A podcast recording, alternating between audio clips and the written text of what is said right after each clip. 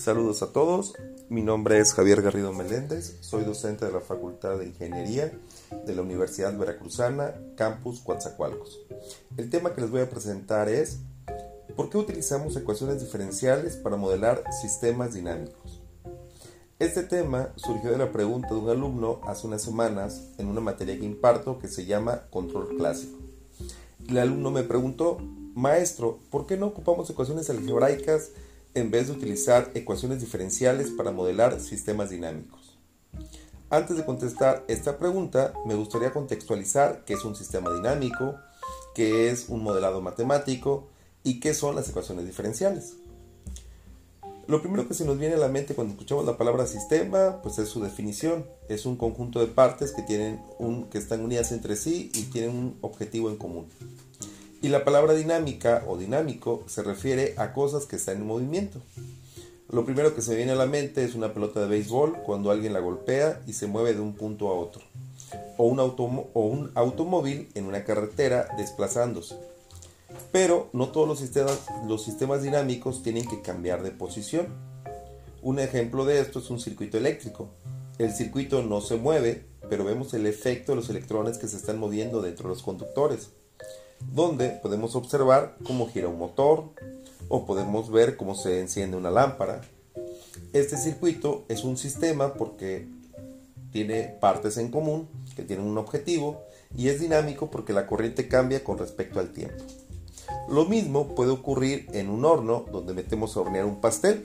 No vemos que el pastel cambie de posición, pero vemos el efecto de la temperatura, cómo afecta la masa y se convierte en pastel. Ahí también tenemos un sistema dinámico porque la temperatura cambia con respecto al tiempo. ¿Qué es modelar o obtener un modelo matemático? Modelar es tratar de representar las características de una variable dinámica mediante ecuaciones. Esas ecuaciones pueden ser una ecuación algebraica o una ecuación diferencial. La diferencia, una ecuación algebraica casi siempre está formada por multiplicaciones, sumas, restas, divisiones de constantes y variables y una ecuación diferencial siempre lleva derivadas. ¿Por qué, utilizamos, ¿Por qué tenemos que utilizar ecuaciones diferenciales para modelar los sistemas dinámicos? Una forma muy simple de decirlo es, si los sistemas tienen memoria, no se pueden modelar a través de ecuaciones algebraicas. Un ejemplo de lo anterior es la ley de Ohm en una resistencia la cual se define como la corriente en una resistencia es igual al voltaje dividido entre el valor de la resistencia. Podemos aplicar en cualquier instante de tiempo un voltaje, la dividimos entre el valor de la resistencia y se obtiene la corriente que circula en la misma.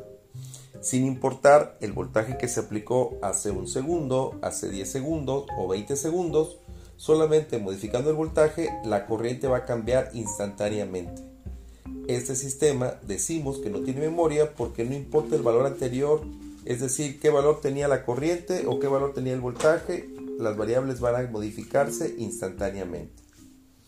Un sistema con memoria, por ejemplo, puede ser el nivel de un tanque. La mayoría de ustedes conocen los tinacos, que se encuentran instalados en los techos de las casas. ¿Qué pasaría si le abrimos a una llave? Pues la lógica nos dice que si el tinaco está lleno y este, por ejemplo, tiene una altura de un metro, al momento que empieza a salir el agua de la llave, el nivel descenderá. Pero depende del nivel que tenga inicialmente. Por ejemplo, si el tanque, como dijimos, tenía un metro de altura, después de un tiempo el nivel va a empezar a medir 99 centímetros, 98 centímetros, 97 centímetros, etc. El valor de la variable dependerá de los valores anteriores.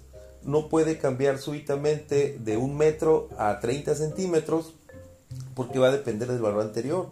O, es decir, si nosotros en vez de vaciar el tanque, imaginemos que ahora lo estamos llenando, si, si el tanque está tiene una altura de 30 centímetros y abrimos la llave, no se va a llenar instantáneamente a un metro o a 50 centímetros. Tiene que ir creciendo porque va a depender de los valores anteriores. A esto es lo que nosotros llamamos memoria. Y la única forma que tenemos de representar ese comportamiento dinámico de las variables es a través de ecuaciones diferenciales y esa es la razón por la cual las utilizamos para modelar estos sistemas. Muchas gracias, espero que les haya servido esta plática y saludos.